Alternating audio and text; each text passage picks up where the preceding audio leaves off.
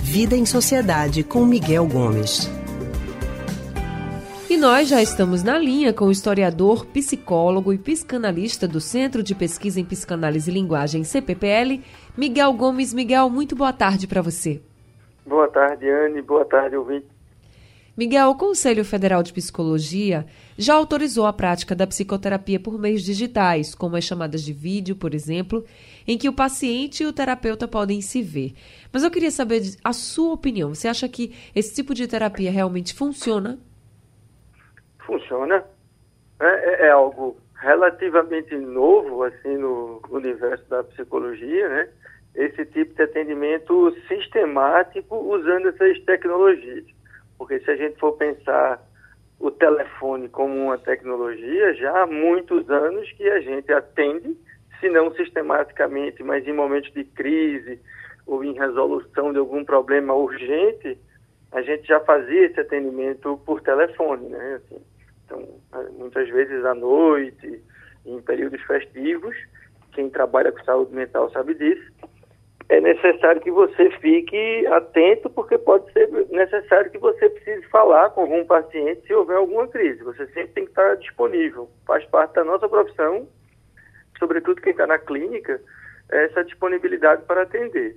A novidade é que com né, a tecnologia, essas é, mídias de aplicativo, telefonia por tela, a gente agora começa a ter atendimentos sistemáticos, não apenas nas crises, mas você pode, de repente, como já aconteceu, você está aqui em Recife e dar continuidade a um trabalho terapêutico de um paciente que você atendia aqui e que, por alguma questão profissional ou qualquer que seja, está morando, sei lá, em outro país, está na Alemanha.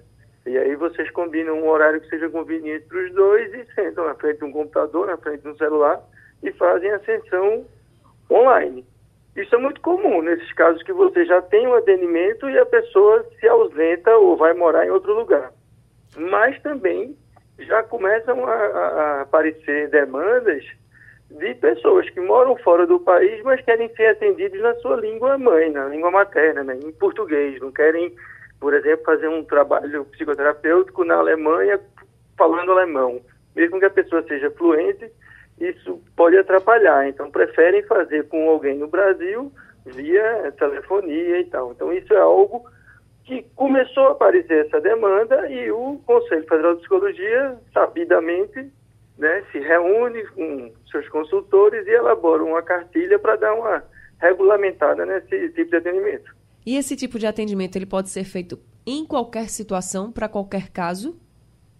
Pronto, isso no, no, próprio, na própria regulamentação do Conselho, ele deixa claro que tem algumas situações em que isso não é possível, né? Então, é, é, uma coisa é, eu estou aqui em Recife, meu paciente é aqui do Recife, e entra numa crise de, enfim, um surto, uma crise muito forte de, de pânico, e aí liga para mim. E eu atendo ele via telefone, e nesse telefonema a gente vai organizar como vai ser o atendimento presencial seja eu ir me encontrar com ele, seja algum familiar chegar para poder conter a situação de crise, seja encaminhamento para algum serviço de emergência. Num atendimento é, é, sistemático via tecnologia, né, online, isso não é possível. Então, se um paciente está lá na Alemanha e entra em surto psicótico, por exemplo, eu não vou fazer esse atendimento via, é, sei lá, online ele Sim. vai precisar de um atendimento presencial. Então, no, no, né, na resolução do Conselho Federal, ele deixa claro lá quais são os casos em que há exceções, né, que não dá para fazer esse atendimento, tem que ser presencial. Então, por exemplo, nesses casos de crise, casos de pessoas que estão sofrendo algum tipo de violência exatamente por é, mídias é, eletrônicas, online. Então, não é para todo caso que vai, vai, vai vai servir.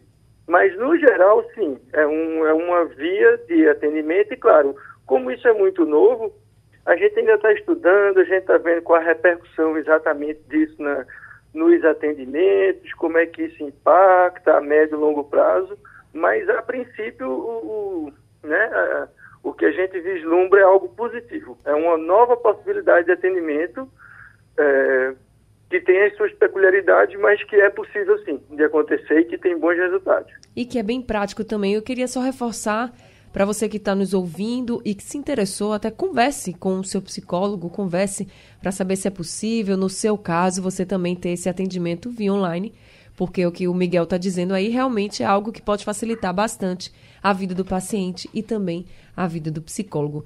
Isso, sobretudo Mi... nesses casos em que já há um vínculo entre o terapeuta e o. Exatamente. E o, e o paciente, né? Exatamente. Miguel, muito obrigada, viu? Obrigada por conversar com a gente mais uma semana e até segunda-feira. Tá bom, Anne. Obrigado a todos os ouvintes. Um bom, uma boa semana pré-carnavalesca. Boa semana para você também, bom carnaval. A gente acabou de conversar com o historiador, psicólogo e psicanalista do Centro de Pesquisa em Psicanálise e Linguagem, CPPL, Miguel Gomes.